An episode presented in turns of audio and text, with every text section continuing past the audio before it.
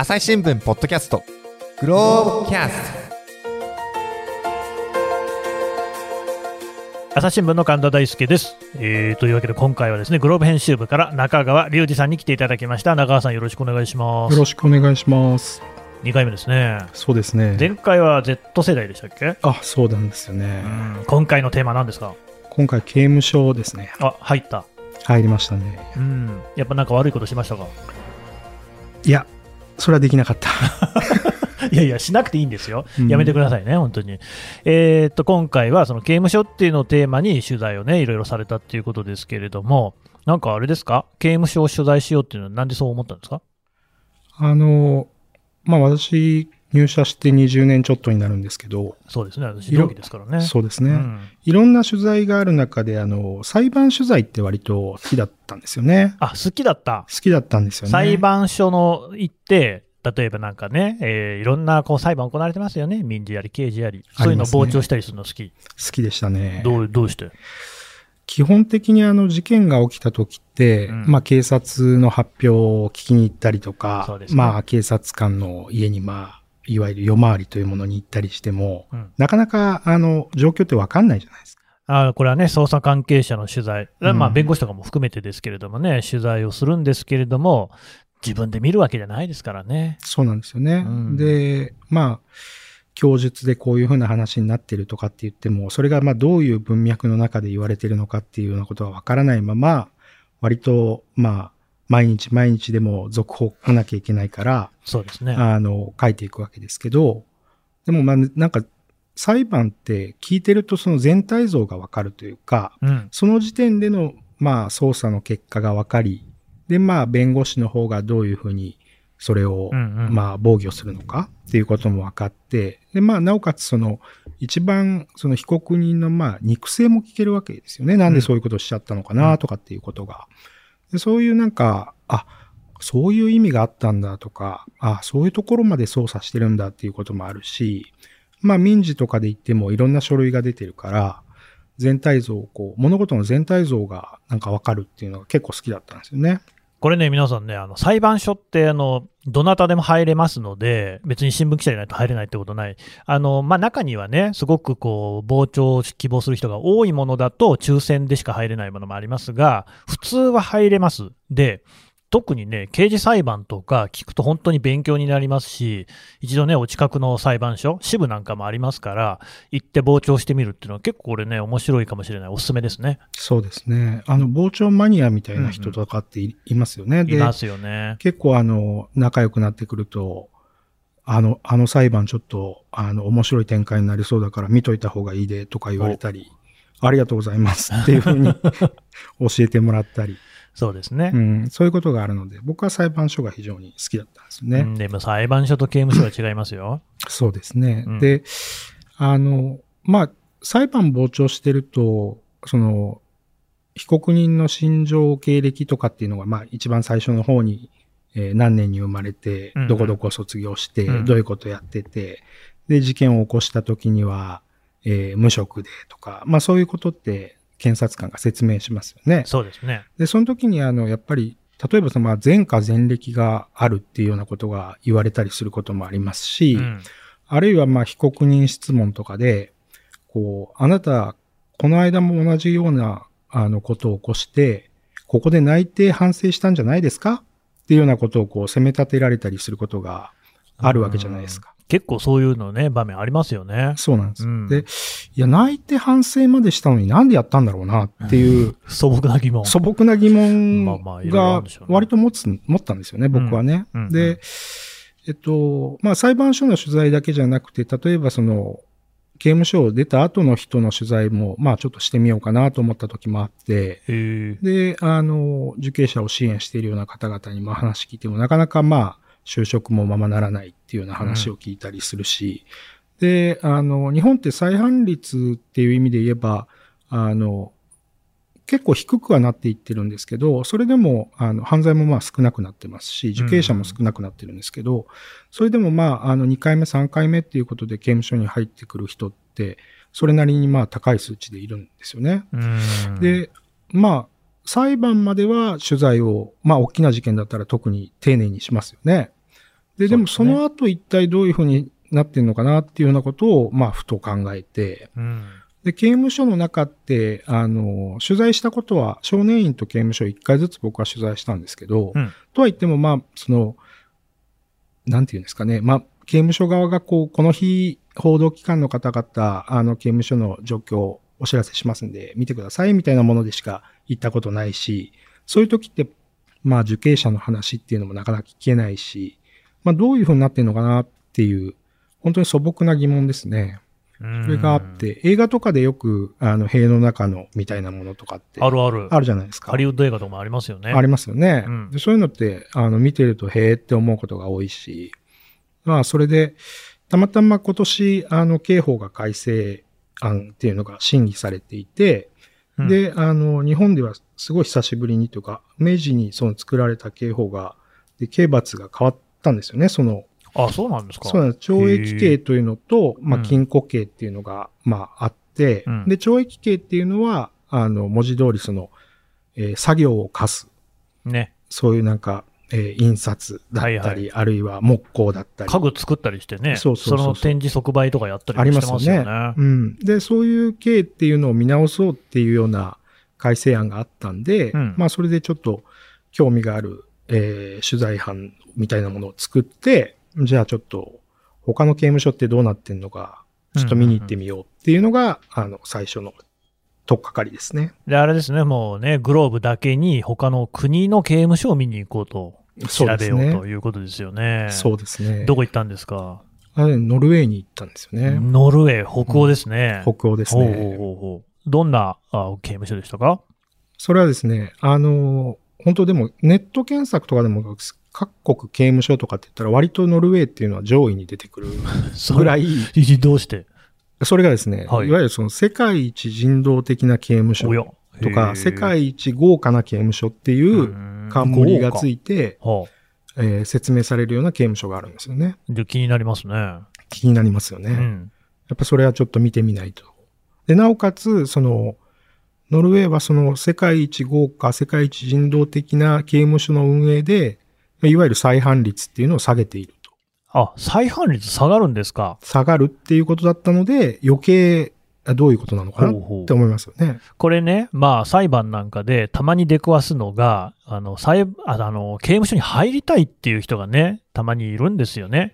うんつまりやっぱりこう生活が苦しいと、あるいは生きていく気力がないっていうことの中で、その犯罪をあえて犯すことによって刑務所の中に入れてくれと、そうすれば、まあ作業はするのかもしれないけれども、ご飯は食べられるし、住処もあるわけですよね。うんだから、そんな風に豪華にしちゃったらですよ、再犯率がむしろ高まるんじゃないかっていう気がしますけれども、そうじゃないんだっていうことですかね。そうじゃないんでしょうね、それは。はいはい、ちょっと詳しくじゃあ聞いていこうと思いますけれども、えーと、言ったのはノルウェーのどの辺なんですか？えっとですね、1個目がその、まあ、本当にその、んノルウェーの刑務所って基本的にその人道的な処遇っていうことは国内全部やってるんですけど、うん。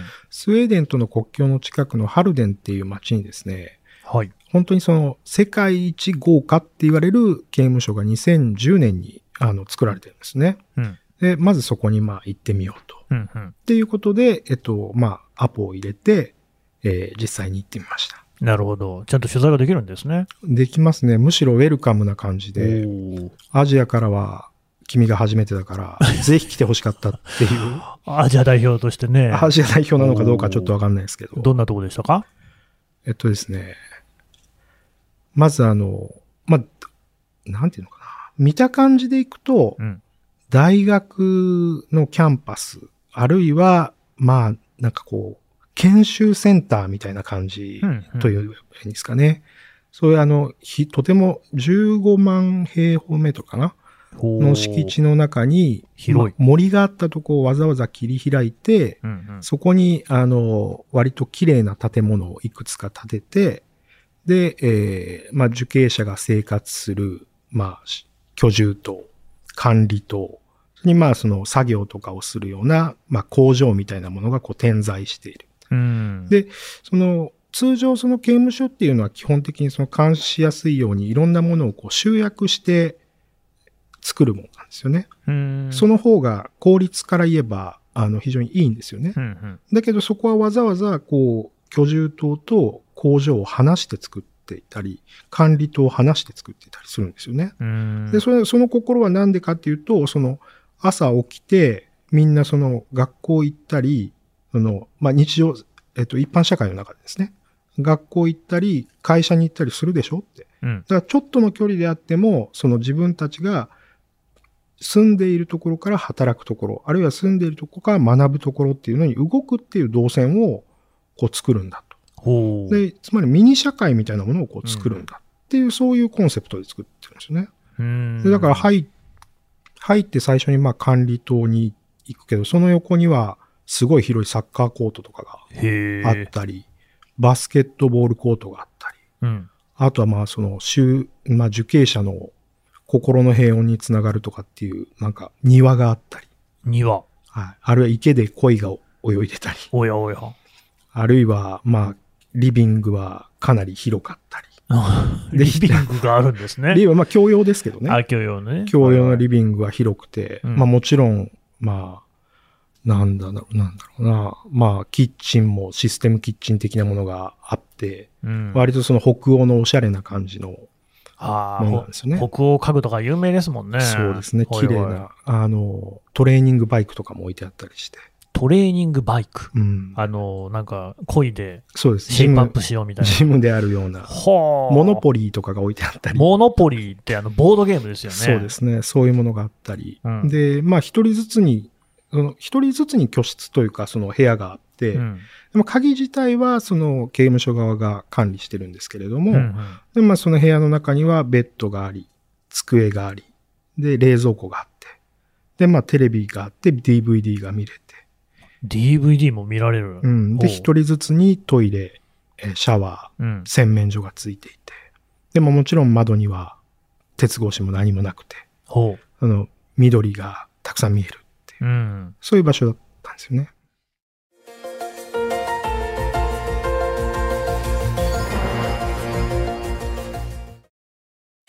メディアトークパーソナリティの飯沼正人です。SDGs シンプルに話そうをお聞きの皆さん、朝日新聞ポッドキャストには他にも番組があるってご存知ですか？メディアトークではメディアの今、そして未来について言葉を交わします。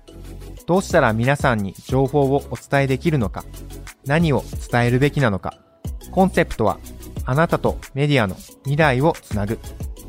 過渡期の今、一緒に考えてみませんか？アプリからメディアトークで検索してみてください。あの、こんなこと言っていいのかわかんないんですけれども、ちょっと入ってみたいっていう気持ちにさせるぐらいですね、それ。まあそうですね。僕、あの、オスロのホテルに最初泊まりましたけど、そこの部屋よりも広かったですし、そうですよね。僕もオスロって一回行ったことありますけれども、結構都市としては、まあ割とその都会ってどこでもそうかもしれないけれども、うんホテルって手狭な感じでね、うんま街もこうぎゅっとこうね、凝縮されてるコンパクトな感じもあって、そこはだってさっきのね、最初の話でも森を切り開いて作ったわけでしょ、そうですね。そりゃ周りに緑も豊かでしょうね。そりゃそうですよね。で広々としている。そうですね。はあまあ、僕が泊まったホテルの方が上だったのは、まあ、Wi-Fi があるぐらい。DVD 見れなかったですし、おお、うん Wi-Fi はさすがにないんですね。インターネットは使えないってことなんですね。ああ、そうなんですか。うん、基本的に、へねえまあ、この春電刑務所はですけどね。うんもう一個行った方は、あの、職員が同席してたら使えるとか、そういう感じになってましたね。あでもそういうふうに同席すれば使えるっていうところもあるんですね。そうですね。いやー、本当になんかすごいですね。うん。結構驚きますよね、見た感じでね。あれ、中川さんは日本の刑務所も取材行ったことあるんでしたっけ？ありますけど、でもそこまで細かく見たことってないんですよね。ああ、まあできないでしょうしね。うん。あの、居室というか、まあ、それぞれ、今多分、あの、大人数で入る雑居房みたいなところと、じ個人の部屋があったりするっていうのはありますけど、うん中まで入ったことってないですし、うんうんうん外からこう見て、あの、あ、これぐらいの広さなのかとか、まあでもそんな範囲でも比較してどうですか、いや、やっぱ全然違いますよね。うん、そういう感じですよね。全然違いますよね。まあ、それにあの、まあ、日本だとなかなか、なかなかというか、ほとんどまあ話しかけたり、話を、ああの、聞いたりとかっていうことが、なかなか難しいですけど、まあ、向こうだとみんな日本から来たのか、日本の刑務所ってどうなんだみたいな。そういう感じでどんどん話しかけてくる。受刑者の方が、そうです、そうです。。へえ。もうそそれはなんかもう本当に、何ですかね、普通の場所にいるのと一緒ですよね。本当に何かその研修センターみたいな感じですね。そうですねうん。うんうんうん。で、中では何をしてるんですか？えっと、まあ、基本的に朝、朝起きて、うんで、まあ、そのリビングにみんなが集まって、で、交代でまあ、ご飯を作って、まあ、ご飯でパンが多いのかな。で、まあ、それも、だから包丁とかも使えますし、おう。で、それでみんなで食べて、そこから、えっと、まあ、作業に行く人は作業に行く。うん。で、あの、高校の授業をやってるんですよね、その中で。で、高校の、その、例えば高校途中で辞めたような人だったら、高校の授業を受けたりとか、うんうん。あるいはまあ薬物で入った人だったら、薬物治療のプログラムみたいなのを、まあ、ソーシャルワーカーから受けて、うんで、そういう生活で8時半から3時ぐらいまで、うんうん。あの、お昼挟んであって、で、また帰ってきて、えー早めの夕ご飯みたいなの食べて、あとはその自由時間になったら、あの、バスケットボールやりに行ったりとか、自由時間。ジバスケットボール。ジムに行ったりとか、ジム。あるいはまあその、えー図書室みたいなのがあって、図書室。いっぱいあの DVD があるので、DVD。はい、5枚まで一応借りれることになってるらしくて、へえ。あの5枚借りてきたのをまあ見たりとか、うん。そんな感じですよね。なんか、すごい至れり尽くせりという言葉が今思い浮かびましたけれどもう、んそんな感じ。まあ僕たちから見たらそうですね。はい。でもあの、ノルウェーの人に聞くと、うん豪華っていうのは自分はそうは思わないっていう人が多いんですけどね。それはなんか。もしかしたら生活水準の問題なのかもしれないし、それこそまあ、本当に研修、そうですね、研修センターとか大学の寮とかっていうのが一番イメージに近い感じなんですよね。うんうんうん。でなので、そういう場所で生活してることが豪華って言われるとちょっと違うかなっていう人は結構いましたけどね。あの、ちなみに、えー例えば監修とかはいるわけですよね。います。そんななんか、その、自分の部屋からふらふら外に出られるだけじゃないんでしょ？そこはですね、出られないですね。その、先ほど話したように、その監視の、監視に不都合なのに、あの、ある意味その、分散させて、こう、建物作ったりしてるので、基本的に外にあ行くときっていうのも刑務官と一緒じゃないと、あの、移動はしないっていう、そういうことにはなってますね。うん。あとなんかそのね、中川さんが取材に行ったら話しかけられたっていうのがありましたけれども、コミュニケーションとかっていうのはそんな自由に取れるんですか？そうですね。それは別にあの、この人には話しかけちゃダメだよとも言われないですし、そこにいる人たちに、例えばその、日本からメディアが来てるから、写真撮られてもいいかとか、写真写ってもいいか。で、まあ、名前も OK だったら OK っていうような、まあ、なんだろうな、誓約書じゃないでしょうけど、まあ、そういうものに一筆書いてもらって、そしたらもうこの中にいる人はもう、あの、自由に話聞いて、写真撮ってくれていいよっていう、そういう感じですよね。受刑者同士は話せるんですか？話せますね。もう本当に自由ですね。あとほら、なんか僕もべ自分がその取材したことないから知らないんですけど、映画とか漫画とかで見ると、日本の刑務所だとなんか数字で読んだりとかしてるじゃないですか。うん。ああいう感じでもないんですかね。数字はないですね。み、みんな名前で大体呼んでますよね、基本的には。なるほど。っはい。ていうのは、でもそのノルウェーのそのハルデンですか、はいにある刑務所？そうですね。えなんかそこが特別豪華ってだけじゃないんですか？いや、そこがね、あのー、えっ、と、今のレートで換算すると150億円ぐらいかけて作ってるんですよね。そのうん刑務所自体を。8年ぐらいかけて。うん。で、その、まあ、その心というか、その、なんでそういうふうにするのかっていうのは、もともとはそのノルウェーは、ノルウェーも結構厳しい処遇をしてた時代っていうのがあって。で、その頃、まあ、所長が言うには再犯率も、まあ、60から70%ぐらい結構高い。あったらしいんですよね。で、えっと、暴動みたいなものが起きたりとか、あるいは刑務官が殺害されるような事件とかがあって、うん。で、これはちょっとやっぱりやり方変えなきゃいけないんじゃないかっていうことで、まあ議論があって、で、あの、つまりその、犯罪を犯すっていうことは、えー一般社会の中で何か、えっと、そこでうまくやっていけないような問題を抱えているから、犯罪っていうのが起きるんだと。はい。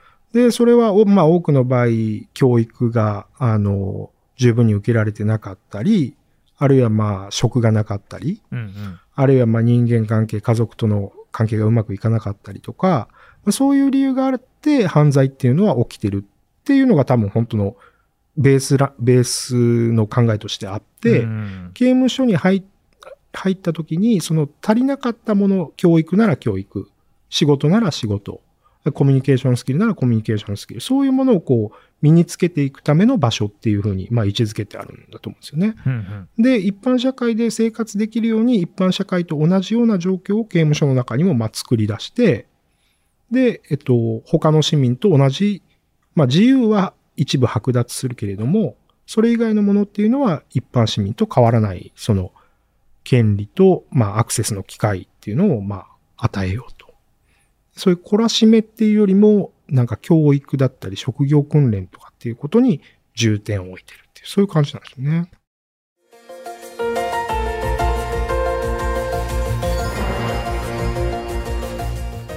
お話の途中ではございますが、この続きは次回お送りいたします。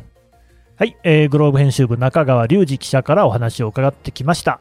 えっ、と、中川さん、グローブ絶好調だそうで、ありがとうございます。月2回出してます。月2回ね、はい1回から2回に増えて、はいそしてこの記事がグローブプラスというサイトで読めますね。そうですね。あの、今日お話ししたのはノルウェーが中心ですけれども、イタリアやシンガポール、えー日本の長崎刑務所の話もありますので、うんうん盛りだくさんですので、ぜひ、サイトを訪れていただければと思います。ね、もうね、イタリアの話もなんか、塀の中にミシュランガイドレストランっていうね、そんなものがね、ね見出しも踊ってますんで、ぜひこちら、あの、ポッドキャストの概要欄からも記事のいくつかにリンク貼っておこうと思いますので、お読みをいただければと思います。中川さん、どうもありがとうございました。ありがとうございました。はい、えー最後まで聞いてくださいましてどうもありがとうございます。えー朝日新聞ポッドキャストですね、これからもますますいい番組作っていきたいと思いますので、ご支援お願いします。えーお手持ちのアプリからですね、フォローをしていただく、それからレビューをつけていただく、えーあるいはですね、ご意見ご感想、ツイッターであったりとかですね、それからあの、こちらも概要欄に、えお便りフォーム、設けております。感想、ご意見、すべて目を通しておりますので、ぜひ、えー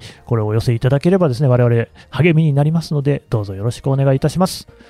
朝日新聞ポッドキャスト朝日新聞の神田大輔がお送りしました。それではまたお会いしましょう。